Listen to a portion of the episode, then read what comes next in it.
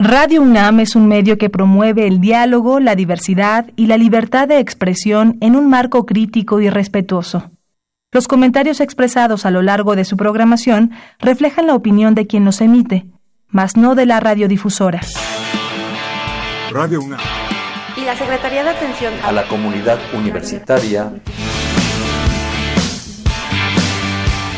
a través de la Dirección General de Atención a la Salud presentan Confesiones y confusiones. Un espacio de salud para los jóvenes.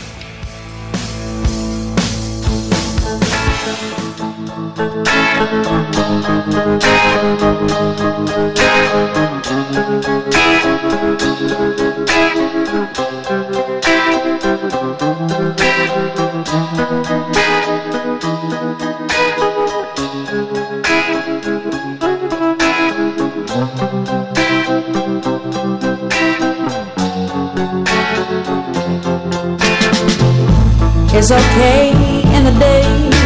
I'm staying busy.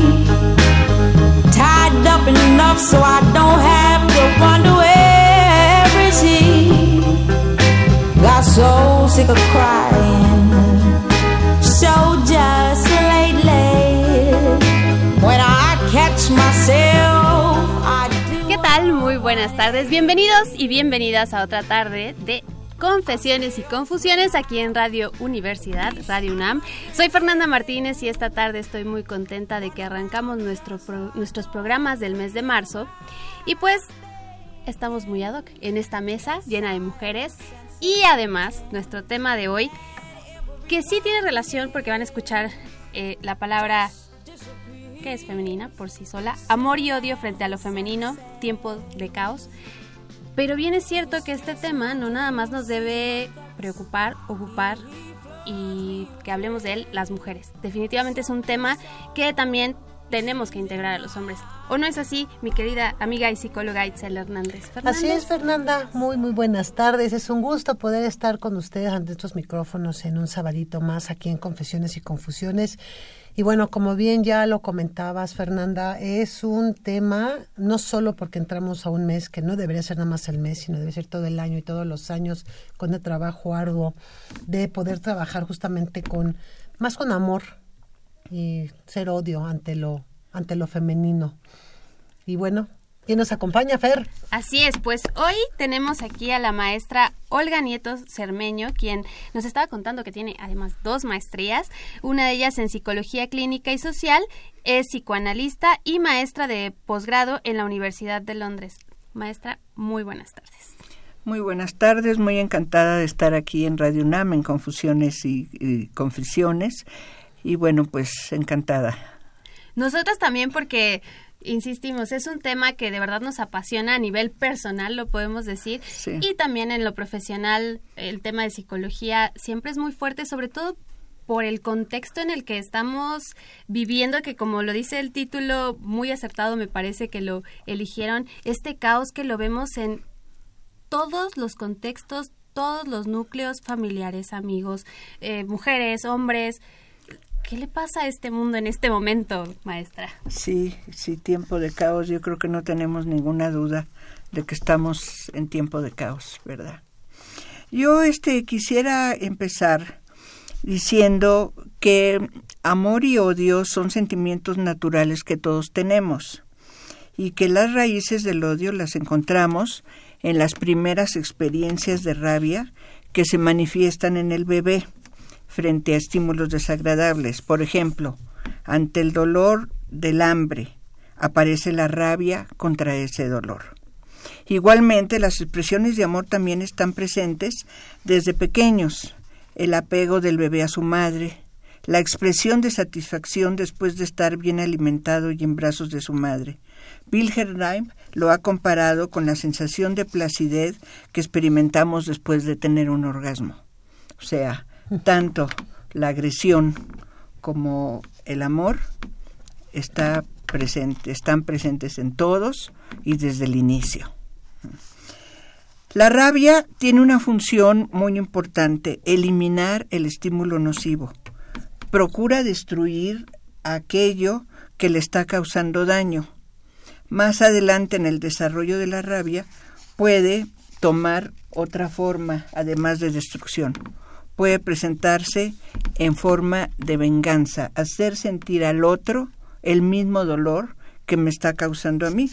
Y finalmente se puede transformar simplemente en el deseo de controlar al objeto que me causa dolor. Dependiendo de si se han predominado las experiencias de satisfacción o de frustración, el desarrollo de estos afectos primarios irá en un sentido o en otro. Si se repiten muchas malas situaciones en la vida temprana del sujeto, se crea una representación de algo malo dentro de él o lo puede proyectar al exterior.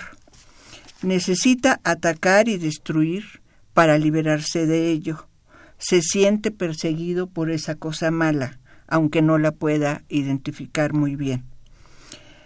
Eh, la intensidad de odio y amor podemos decir que son distintos en los individuos, o sea, de origen. Esa intensidad puede variar, como la vitalidad. Pues, Y también podemos decir que de acuerdo a los daños vividos, pues también eso puede hacer más intenso un sentimiento u otro, ¿no?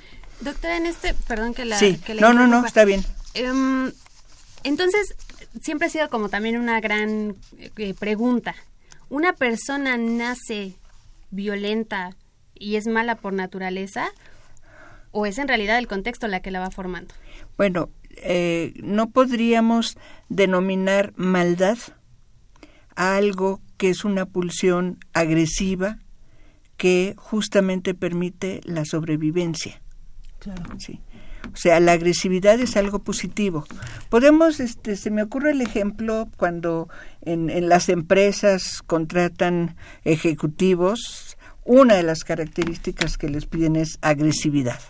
¿no? O sea, diciendo va a luchar, va a estar en una necesidad de tener logros y metas y eso pues no es de la desde la pasividad es desde la actividad ¿verdad?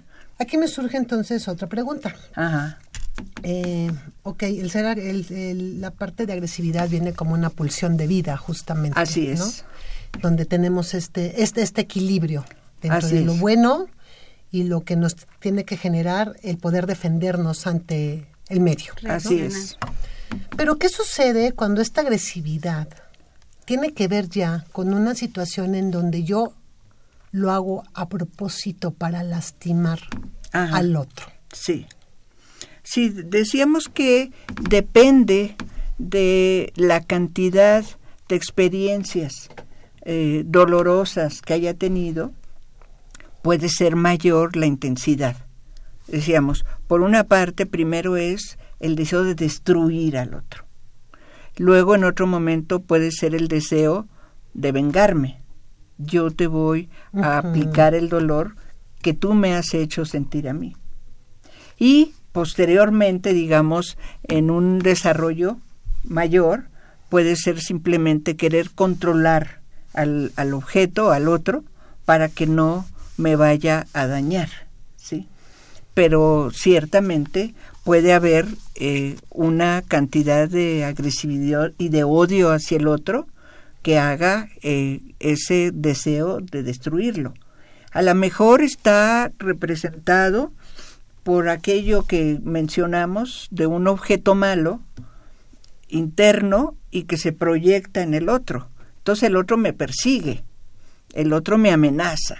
Entonces a lo mejor mi agresividad va a destruirlo, hacerle daño antes de que él me pueda hacer daño a mí. Y, Lógicamente esto lo hablamos en un tema de ser humano. Todavía no llegamos a la parte de género que sí nos Así vamos a es. enfocar un poco esta tarde debido, insistimos, Claro. a que el próximo 8 de marzo se conmemorará un año más del Sí. Día Internacional de la Mujer. Pero sí es importante primero conocer la naturaleza del ser humano. ¿Por qué reaccionamos de estas maneras? Sí. que a veces, como tú decías, Itzel, pues no son las más adecuadas. Quizá Ajá. no tenemos como una conciencia o una buena educación de cómo manejar estas emociones. Sí, bueno, idealmente lo que podemos decir que estos dos, eh, amor-odio, eh, lo ideal es que puedan ser integrados por la, por la persona. O sea, una de las maneras que puede tener mayor riesgo es negar.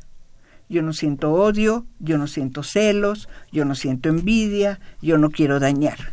Los demás son los que me odian, los que me envidian, los que me quieren dañar. Y una parte fundamental de la madurez es poder reconocer y aceptar que todas esas pulsiones están dentro de nosotros y podemos hacer uso, uso de ellos. Ahora, en una situación ideal, por supuesto, la parte amorosa eh, será mayor a la parte de odio y de rabia, pero pues no necesariamente. Me llama mucho la atención esto que comentas, Olga, porque yo creo que también es un parteaguas en esto del ser ser humano.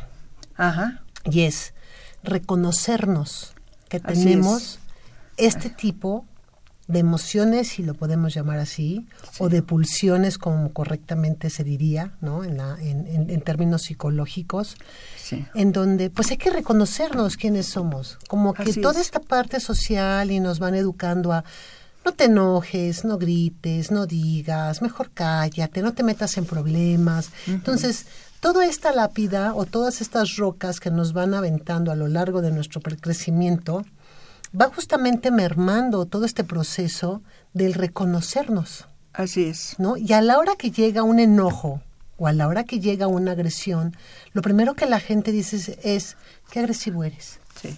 O qué violento eres. Ah. Y entonces uno dice, híjole, a lo mejor sí. Y entonces otra vez vuelvo como a esconderme, ¿no? Y decir, mejor me voy a quedar aquí porque no quiero ser violento, porque no quiero ser agresivo, ¿no? Entonces, creo que esto es muy, muy, muy importante porque es reconocernos. Claro. Hay por ahí una frase que a mí este, me llama mucho la atención porque que se refiere justamente al supuestamente amor más desinteresado que es el amor maternal. Y donde esta frase dice, hay en el cielo una silla vacía para la madre que nunca haya querido apretarle el pescuezo al hijo.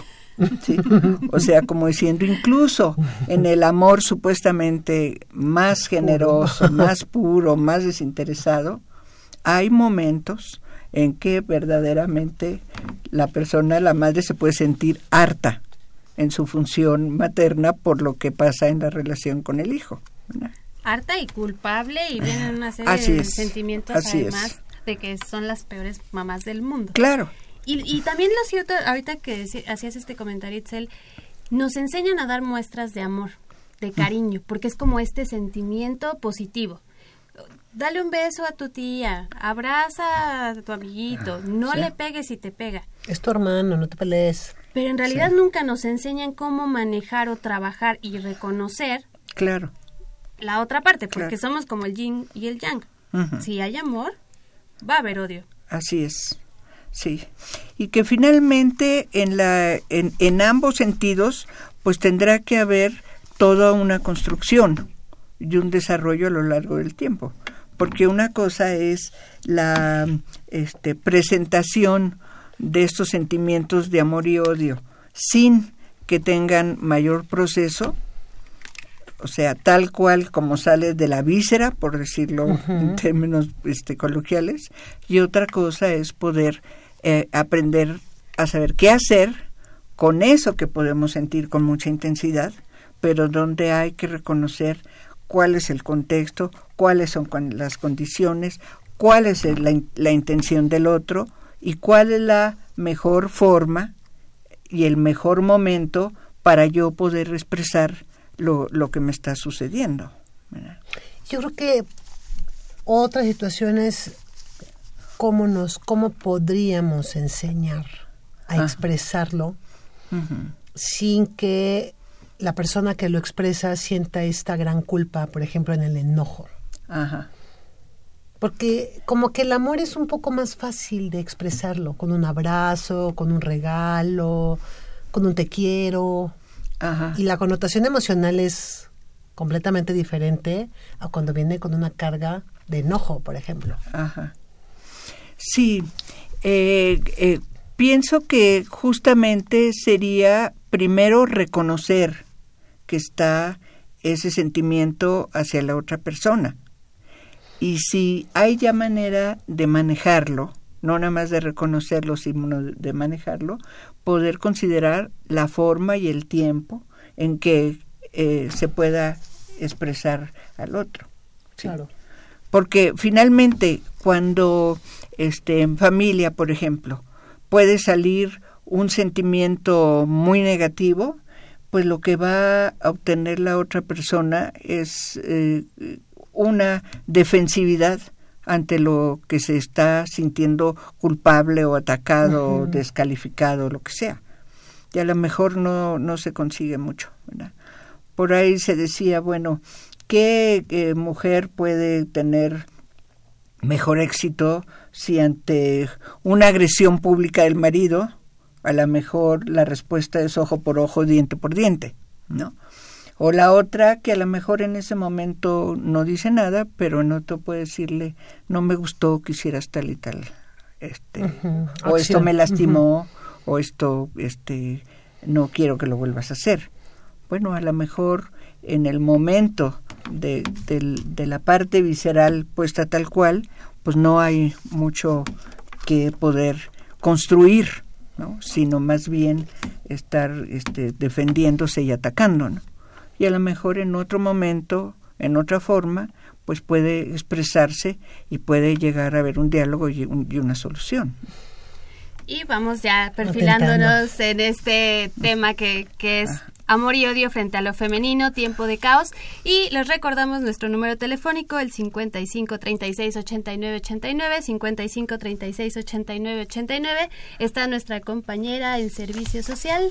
Ediene Dolores Hernández, ella es eh, alumna de servicio social de la Dirección General de Servicios Médicos de la carrera de enfermería. Ella contestará sus llamadas. Y también les recordamos que estamos en nuestro perfil de Facebook como Confesiones y Confusiones. Vamos a una pequeña pausa musical y regresamos.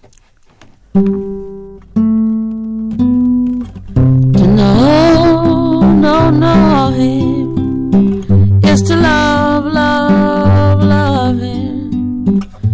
Just to see that smile makes my life worthwhile. To know, oh, no, no him is to love, love, love him. And I do, and I do, and I do. Oh, I'll be good to him. I'll bring joy to him. Oh, oh everyone says there'll come a day when I'll walk alongside of him to know, oh, no, no, him is to love, love, love him. And I do, I really do, and I do.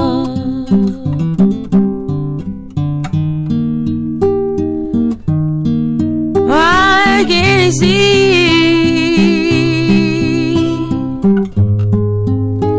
how blind can he be?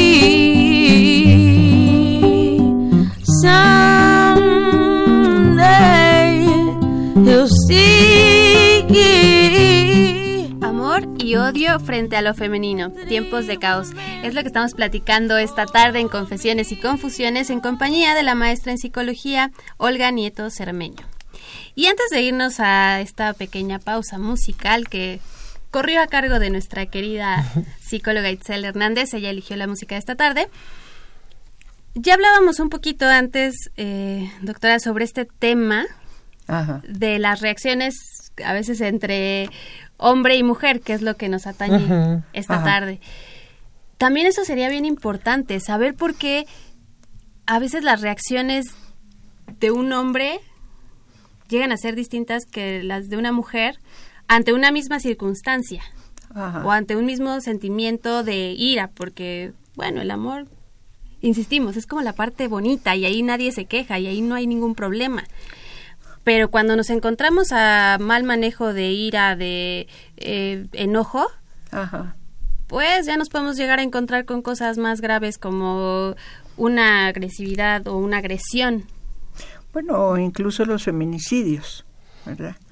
No este podemos ignorar que 2017 fue un año con la mayor cantidad de feminicidios en nuestro país, ¿verdad? Por supuesto, dentro del contexto de una cantidad de homicidios dolosos, como fue reportado, ¿verdad? Pero bueno, tuvimos por ahí bastante en la prensa y en los medios de comunicación, pues lo que pasó en este básicamente en el Estado de México, en Puebla y en, y en Guerrero, ¿no? Le- que sería como el grado más extremo de, de eso. Yo creo que aquí tendremos que reconocer el hecho de que estamos en una sociedad patriarcal y quiere decir que esto se manifiesta de, de muchas maneras en, en, en, en la sociedad, ¿sí? Eh, y reconocer que, que estamos en una sociedad patriarcal puede ser, eh, por ejemplo, desde ver la, la fotografía que se tomó en Querétaro en el aniversario de la Constitución, pues no hay una sola mujer, ¿verdad?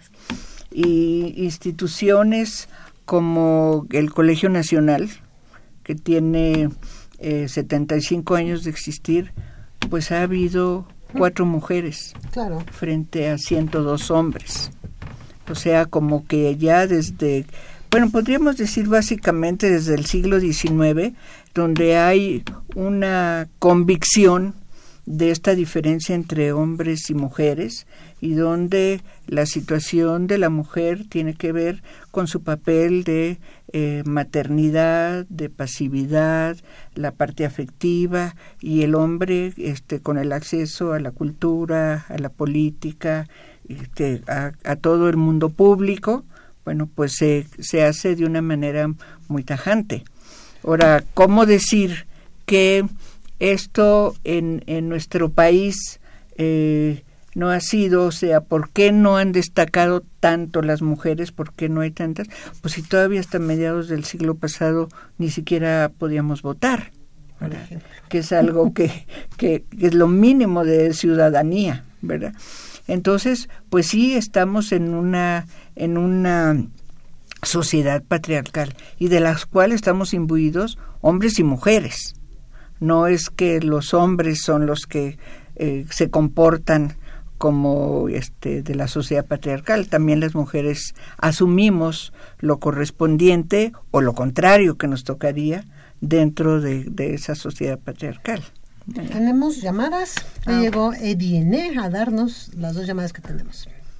Sí, el señor Lorenzo Márquez nos dice que el odio es un sentimiento irracional y que se necesita más educación. Él nos habla de la colonia del Valle, delegación Benito Juárez. Y el señor David Santiago Montesinos nos dice que para terminar la agresividad se debe de reeducar a la mujer, ya que ella educa al hijo. Y ella quisi- él quisiera saber la opinión de la invitada. Ajá. Bueno, lo que pasa es que afortunadamente en este, en estos momentos, eh, podríamos decir, se ha eh, empezado a trabajar, o sea, hay grupos de varones que están trabajando en lo que eh, llaman las nuevas masculi- masculinidades, o sea, tratando de cambiar el concepto tradicional patriarcal de lo que es el papel del hombre, ¿verdad? Por ahí tenemos en, en este eh, puesto en eh, que Pierre Bourdieu decía que el matar, violar y torturar a una mujer por el deseo de dominar se vincula directamente al temor de los hombres de ser excluido del mundo de hombres. O sea, para ser eh, justamente eh, varón, pues sí, se, supuestamente se requeriría de un modelo de hombres contra lo cual eh, algunos hombres están luchando para cambiar. O sea, el modelo tradicional implica una restricción emocional. O sea, la vulnerabilidad no es algo que se presenta este, con, con que se permite que presenten los hombres. Eh, una obsesión por tener logros y éxitos, ser fuerte y, y, ser atrevido. Entonces, como poder mm, eh, demostrar eh, yo soy hombre, significa por una parte, no soy mujer, no soy débil, no soy niño, ni soy homosexual. O sea, yo tengo que demostrar con mi manera de ser que no este, tengo ninguna de esas características. Las nuevas masculinidades eh, plantean aceptar la propia vulnerabilidad, ¿sí?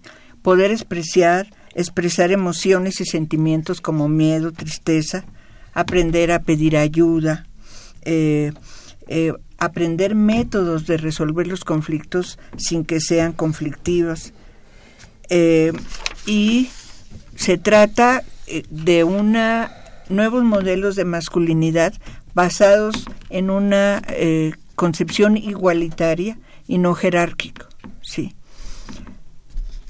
Sí, en el caso, perdón, por ejemplo, aquí de la llamada del señor David Santiago, él dice reeducar a la mujer. Sí. Pero también me parece que este tiempo nos invita a que sea una tarea de ambos papás, tanto de mamá, de mamá como de papá. Así es. Sí, y que justamente la parte emocional de, de los hijos, por ejemplo, ¿verdad? Pues que tiene que ver con la eh, cooperación de la madre y, del padre. Yo recuerdo por ahí en la experiencia clínica que alguna vez un padre de familia hace años me decía, yo me encargo de casa, comida, vestido, vacaciones, escuela, etcétera. Pero ¿qué pasa? ¿De aquí para adentro? Eso ya no es asunto mío. Yo de eso no tengo acceso, para mí es un misterio y no tengo nada que hacer ahí.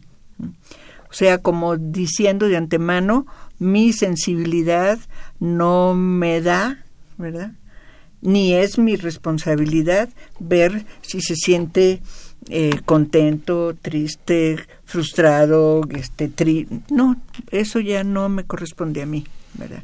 creo que ahora cada vez más el, el rol del, del, del varón va siendo a estar cerca de sus hijos también desde el punto de vista emocional. Y considero también aquí que en toda esta parte de lo que estamos tocando en relación a lo que es el odio, pues tiene también que ver con el romper la voluntad de la, de, de la mujer, ¿no? Ajá. La mujer siempre tiene voluntad para hacer las cosas y si ponemos un ejemplo cuando son cuando se separan y la mujer se queda con los hijos, pues la mujer ve la manera de salir a trabajar y dar el sustento, ¿no? A, los hijos. Y en estudios que yo he leído y en artículos que he leído, al hombre le cuesta mucho más trabajo porque siempre, casi siempre busca la ayuda de otra persona para que le cuide a los niños mientras él se va a trabajar, ¿no? Entonces también yo creo que también estas dos construcciones que se hace de responsabilidad ante los hijos, pues también llegan a ser completamente diferentes. Sí. yo no sé, Isel, pero creo que cada vez estamos viendo toda esta eh, variación en las familias. Cuando empezó el tema de los matrimonios y las familias igualitarias, yo me acuerdo alguna vez haber oído ahí un, un programa de radio donde la señora, una señora decía, yo no estoy de acuerdo porque dos hombres no son capaces de educar eh, a un hijo. Y por ahí este, le preguntaron, ¿y dos mujeres? Entonces ya la señora no tuvo más que contestar, ¿no? Yo sí creo que ha habido un cambio en este sentido y que sí, eh, pues no todos, o sea, cada vez encontramos más varones que se quedaron con, con los hijos y que lo hacen bien, o incluso parejas eh, de varones que tienen hijos y los educan y los quieren y los sacan adelante, pues, ¿no? Creo que ya no es los roles no están tan drásticamente eh, separados, sino que cada vez hay relaciones más igualitarias. Yo digo, eh, incluso a los, mexicanos, digo yo, les ha gustado ser papás, ¿verdad? Ve de repente uno al chamaco con su criatura y su pañalera feliz de la vida eh, subiéndose al camión, por ejemplo, ¿no? Sí. Eh, y que eh, hay una participación mucho mayor de, de los hombres, de los padres, en la educación y en la formación de, de- de los hijos. Claro. Y, que como esto eh, apenas empieza, Sí. desafortunadamente también los hombres se siguen viendo estigmatizados, Así señalados y se es. les dan un sinfín de adjetivos por tomar un rol que en realidad es muy sano que lo puedan adoptar. Claro, Entonces, Claro. no solo se enfrentan como a este cambio cultural que Ajá. está de hace años, viene como socialmente eh, asignado, ajá, sino a toda la perspectiva de, de esta sociedad que los, claro. que los rodea. claro. Y que bueno, en ambientes más propicios, pues, este, sí son apoyados, pues, ¿no? Porque sí, sí, eh, recuerdo yo momentos en que la mamá se queda con, con los hijos, como decía Cicel, y este, y el papá se queda con los hijos. A lo mejor simplemente en la escuela a la mamá, bueno, pues le tocó, pero al papá le sobran eh, eh, señoras, eh, parientes, primas, lo que sea, eh, dispuestas a ayudar al señor a llevarlos, traerlos, darles de comer, etcétera, lo que sea, ¿no? Y yo creo que un ejemplo muy claro de esto que comentas es justamente, por ejemplo, de las reclusas y los reclusos. Evidentemente. Las reclusas son abandonadas dentro de este proceso es. jurídico mientras cumplen su sentencia Sí. y los hombres va a visitarlo la tía, la novia, la amante, el- la sobrina, Así este, es. siempre es como más cuidado, ¿no? Porque Así pobre es. pues está cumpliendo un proceso, ¿no? Aunque haya sido el delito que haya cometido, Así es. y normalmente en los casos de las mujeres, los delitos que es. generan, ya sea por, que sea por, por salud o porque mataron a la pareja porque las maltrataba, ¿no? Sí. Entonces aquí viene un desequilibrio terrible porque es nuevamente este odio hacia esta mujer que llega un momento por defenderse porque ya no soporta esta violencia, termina por matar a la pareja o Sí. porque abusaba de los hijos. Sí. Y entonces viene una carga social y penal terrible hacia la mujer. Sí, eso está como muy estudiado, muy claro, ¿no? Lo que pasa con las reclusas abandonadas, ¿verdad? A, en- a lo contrario de, de los varones. Claro, claro. ¿no? Entonces sí. es como algo importante. Y, y pues yo siempre me he preguntado, y es algo que todavía no me contesto, ¿por qué es esta agresión tan fuerte, Ajá. tan terrible hacia una mujer? O sea, vemos con qué brutalidad las matan, por ejemplo, en los feminicidios, o con qué brutalidad las agreden. Sí. Y sigue siendo algo así como que, ah, pues bueno, un feminicidio Uno más. Uno más, ¿no? Sí. Pero a mí realmente sí me asusta. Yo me pongo a pensar, ¿qué sucede dentro de todo esto? ¿Por qué Sí. esa fuerza o por qué esa agresión tan desmedida? Sí, yo creo que sí hay una parte muy importante en esto es eh, la mujer propiedad del hombre. Y justamente una de las cosas que se ha visto respecto de los feminicidios, por ejemplo en pareja, eh, es que el, fe- el asesinar a la mujer es como en el momento en que la mujer decide separarse. O sea, como la última acción de yo no perdí. Yo de todas maneras, este, Gané. sí, yo de todas maneras lo, Tengo el poder sobre ti. Así final. es, así es, es, es, es, este terrible. Pero yo creo que finalmente toda esta violencia o agresión hacia las mujeres, ese odio, pues está institucionalizado. No podemos decir este los hombres o algunos hombres, sino O que está los- todo. Sí, por ejemplo, cuando se hace este tipo de juicios en eh, respecto del asesinato, recuerdo un caso de una niña que el juez se es- escandaliza de la manera tan tremenda como asesinaron con tanta hazaña a esa niña, a la hora de dar su clasificación eh, lo, lo pone como homicidio y no como feminicidio. sí, o sea, como que por ser niña no. sí, como que mm, hay una serie de características que se tienen que cumplir, pero no necesariamente se cumplen en el momento en, en un juzgado, sino que aunque esté definido, tiene que haber esto y esto y esto y se den todas las partes, se tiende a, a decir este es un homicidio, no un feminicidio. Yo creo que hay como una negación a esa parte, ¿no? Yo, por ejemplo, ahorita con todo esto que se ha desatado del yo también MX acá, ¿verdad? Bueno, pues eh, y, y también desde lo que ha pasado en, en Estados Unidos y en Europa misma, ¿no? De decir, bueno, ¿qué pasa con el acoso? ¿verdad? Y donde de pronto si alguien hace una denuncia, bueno, pues viene una agresividad muy fuerte, ¿no? Hacia la denuncia o hac- hacia algún error en el momento de hacer la, la, la pues el hacerlo público, ¿verdad?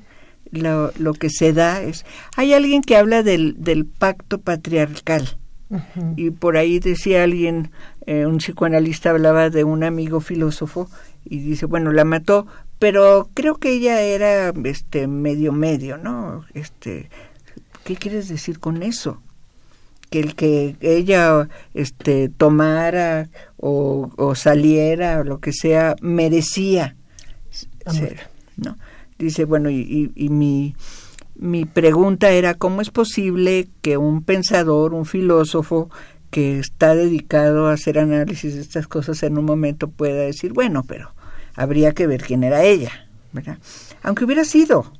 ¿Quién o sea, hubiera sido, aunque hubiera sido verdad pero la primer tendencia es es a culpar no Y creo, Olga, que tocas también algo que es fundamental. Esta crítica porque las mujeres se comportan de determinada manera que no son esperadas, ¿no? Por la sociedad, Sí. bajo los lineamientos de los que estamos o de los que la sociedad impone, ¿no? sí Pero también yo creo que la otra parte no solo es el odio del hombre hacia lo femenino, sino el, odio, de, las mujeres, hacia, hacia lo femenino, que es algo que todavía no se toca de una manera muy abierta. Hay creo que muy pocos estudios justamente de eso.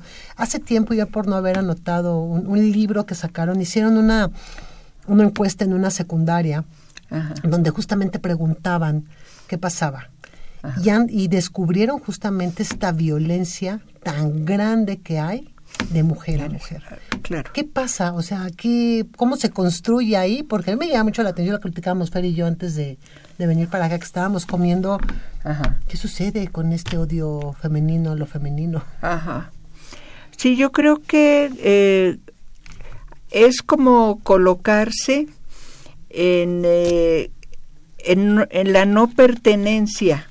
O sea, es, podríamos decir en algún sentido, masculinizarse en esa lucha. Por ejemplo, lo que se da dentro de, una empresa y la lucha por llegar a tener un mejor lugar, pues puede ser una eh, situación verdaderamente eh, destructiva hacia la otra persona, ¿verdad? Y donde el, el éxito sería, lo logré, estuve por, por encima de ella, que finalmente sería lo que tradicionalmente se, se ha llamado eh, el rol masculino. ¿no? Yo creo que una de las cosas también aquí que es importante señalar es que la masculinidad y la feminidad no es un punto de origen, sino un punto de llegada. O sea, nos vamos haciendo hombres y mujeres a lo largo de la vida y según vayamos, eh, pues, eh, elaborando nuestras experiencias, es como las vamos en- este, integrando. O sea, qué características son. Por ejemplo, esto de que si la mujer no es madre, no es una mujer que valga la pena, pues es absolutamente falso. que el instinto materno, bueno, ya hace mucho tiempo que fue este eh, des- desclasificado, pues, ¿no? Finalmente ahora pues hay parejas que dicen vamos a ser pareja y no vamos a tener hijos. igual como como hay hombres que quieren hijos aunque no tengan pareja y mujeres que tengan o sea hay una gran variabilidad de las posibilidades actuales ¿no? Y seguimos aquí en Confesiones y Confusiones esta tarde. Eh, los seguimos invitando para que se comuniquen con nosotros al 55 36 89 89. Estamos seguras de que tienen muchas dudas aún, muchos comentarios. Y pues hay que aprovechar que está con nosotros la maestra Olga Nieto Cermeño. Vamos a una pausa musical y regresamos.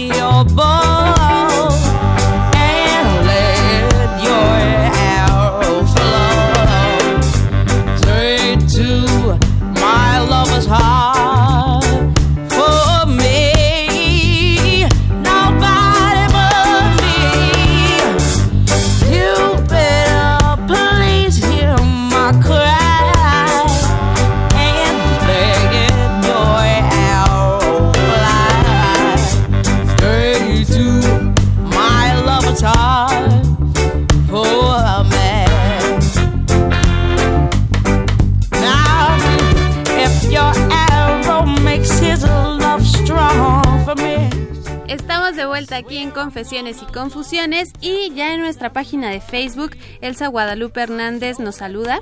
Dice, qué gusto escuchar a Olga abordando este tema de amor y odio frente a lo femenino. Considero que el respeto a la vida es lo fundamental, para dar una mirada sana hacia las nuevas maneras de vincularlos con el otro. Ay, muchas gracias, Elsa Guadalupe. Y yo creo que también ahorita ya casi vamos al cierre de nuestro programa de esta tarde, pero nos da mucha entrada, Elsa, gracias por tu comentario. Precisamente esto con lo que iniciábamos también. Es hablar del ser humano.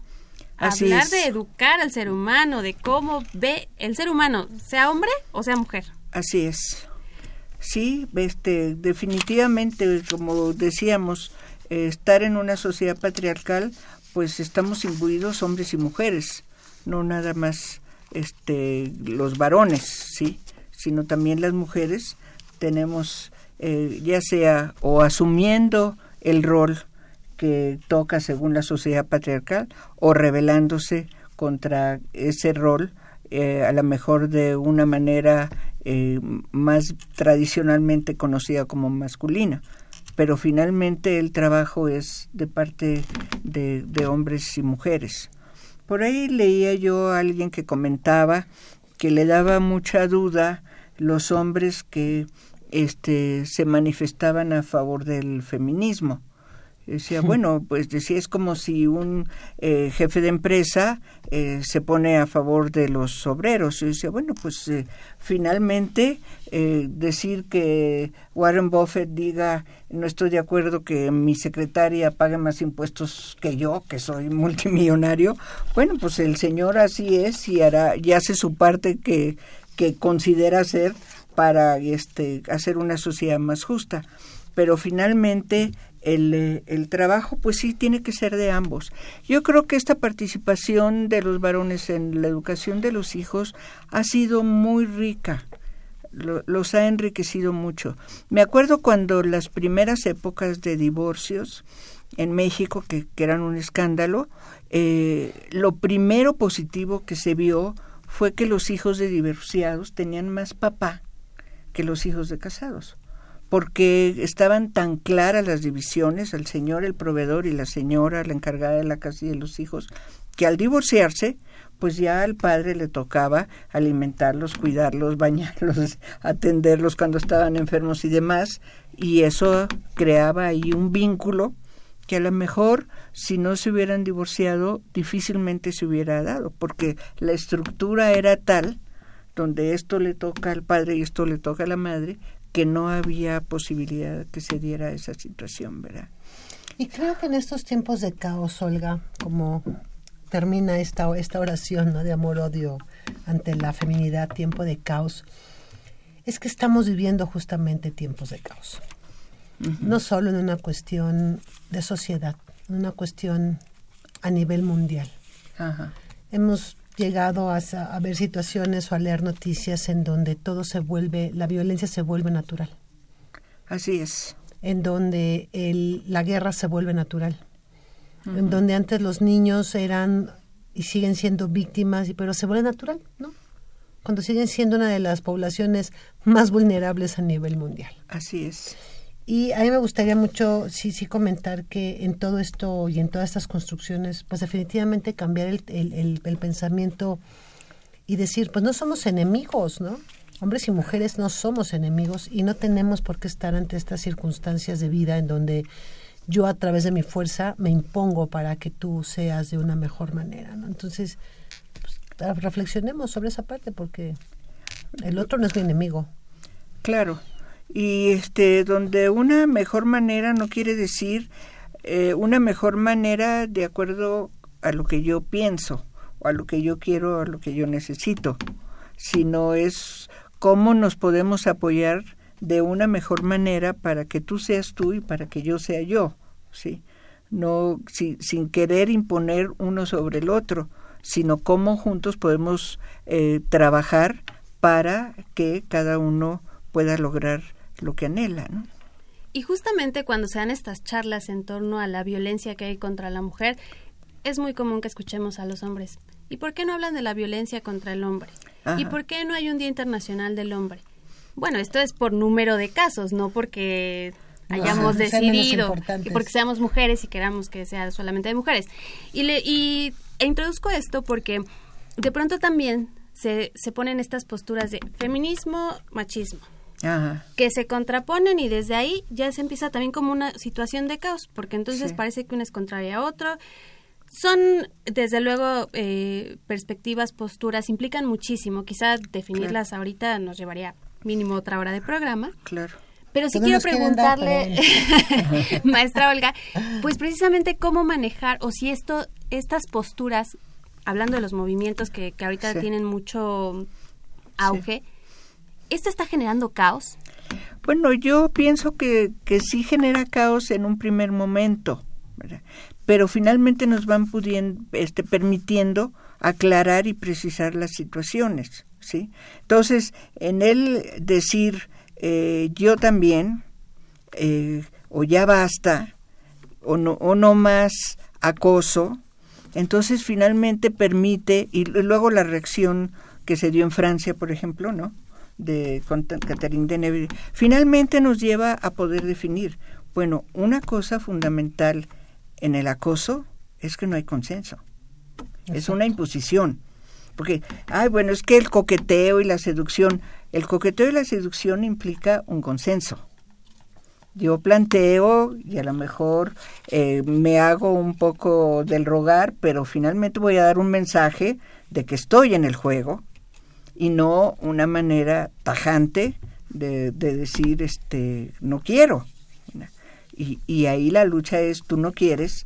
Y, y cómo se decía esa frase bueno si, si dice que no quiere decir que sí. Entonces lo que se trata es de seguir insistiendo. Por eso ya la frase bueno es que si digo no es no entonces eh, sí creo que eh, aunque en un momento pueda resultar muy difícil yo sí creo que nos va a permitir analizar, primer lugar, poner en la mesa de discusión y luego ir analizando, ir precisando, pues cosas que al no haberse discutido nunca, pues resultan eh, eh, dan la posibilidad de poder ir haciendo análisis y ir definiendo las cosas de manera este más clara. ¿no? Y que justamente todos los hombres que nos estén escuchando en todo este proceso de conciencia también que estamos abordando ahorita, pues sí es que se entienda que a una mujer no le gusta sentirse acosada, no le gusta sentirse oprimida, no le gusta sentirse violentada. Porque al final de cuentas tampoco creo que a la otra parte le gustaría sentirse acosado, violentado, oprimido, ¿no? Sí. Todos los seres humanos al sentirnos en situaciones donde hay un peligro pues vamos a actuar como desde un principio hablábamos, ¿no? Sí. Desde la agresión para poder defenderme. Así es. Entonces sí es un es un concepto en donde bien lo comentaba Fernanda, pues no hablamos de homicidios, hablamos más de feminicidios. Sí. Sin embargo, ellos también están expuestos a otro tipo de violencia. O incluso algunos hombres están expuestos al, a la agresión y la violencia de su mujer. Y que no se cuenta, ¿no? No, no es es en lo, en lo privado, como bien lo comentabas, ¿no? Incluso decían por ahí, bueno, es muy difícil que un hombre, vaya a denunciar que su mujer lo, lo, lo maltrata. Como parte de, de, su misma hombría, pues no, no sería muy bien visto que fuera a denunciar. Y no quiere decir que no exista. Claro, ¿verdad? claro. Son verdades calladas. Así en el es. caso de la violencia hacia el hombre. Así ¿no? es. Ahora, finalmente, este como decías Fernanda, bueno, pues sí, este, ¿cómo es la cantidad de eh, feminicidios, por ejemplo, o de acosos? Pues sí es este un número muy grande, ¿no? Más. Desafortunadamente lo es y parece que sigue creciendo, que también estará así muy breve que, que nos diga, ¿esto va, va creciendo o es que se está visibilizando más? Pues yo creo que según lo que nos dicen este, las estadísticas, por lo menos en nuestro país, es que sí ha ido creciendo. No es algo que ha disminuido. Y parte de lo que, que se ha generado, pues es justa, o, o que se ha manifestado es la negación, ¿sí? Entonces, en ese sentido, pues poder llamar a las cosas por su nombre, pues sí, yo creo que nos va ayudando a comprender y finalmente a tener más posibilidades de transformar y cambiar. ¿no? ¿Vamos por un buen camino, entonces? Pues yo creo que tenemos que ir por un buen camino, hombres y mujeres, pues, ¿no? Maestra Olga Nieto Cermeño, muchas gracias por haber estado esta tarde con nosotros. Muchas gracias a ustedes, encantada de compartir esta, estos momentos. Itzel Hernández. Itzel Hernández se despide. Eh, es un gusto, es un gusto tener siempre grandes invitados como fue la maestra Olga Nieto. Muchísimas gracias, Olga. Gracias, ha sido un gusto Itzel. poder platicar contigo. Obviamente ya nuestros queridos hombres que están del otro lado de la cabina. Crescencio Suárez Blancas en controles técnicos, Juan Carlos Osornio en continuidad, Jesús Ruiz Montaño por supuesto. También le mandamos un gran saludo al doctor Guillermo Carballido, quien usualmente está en estas tardes de, de, sábado, pero ya lo, ya lo escucharán aquí la próxima semana. También al licenciado Cuauhtémoc Solís Torres. Esta tarde estuvo con ustedes Itzel Hernández y Fernanda Martínez. Los esperamos y los invitamos, las invitamos a que estén con nosotros la próxima semana en Confesiones y Confusiones y así como nuestros amigos Lorenzo Márquez, David Santiago y Elsa Hernández, perdón si no tengo a la mano su nombre, que nos escribió por Facebook. El Todos sí. que es- nos acompañen y que nos hagan llegar todas sus dudas, comentarios y sugerencias. Soy Fernanda Martínez y nos escuchamos la próxima de Confesiones y Confusiones. Perdón, perdón, y agradecer también a Ediene Dolores Hernández que estuvo con nosotros hoy apoyándonos en los teléfonos. Hasta la próxima y excelente fin de semana. My man was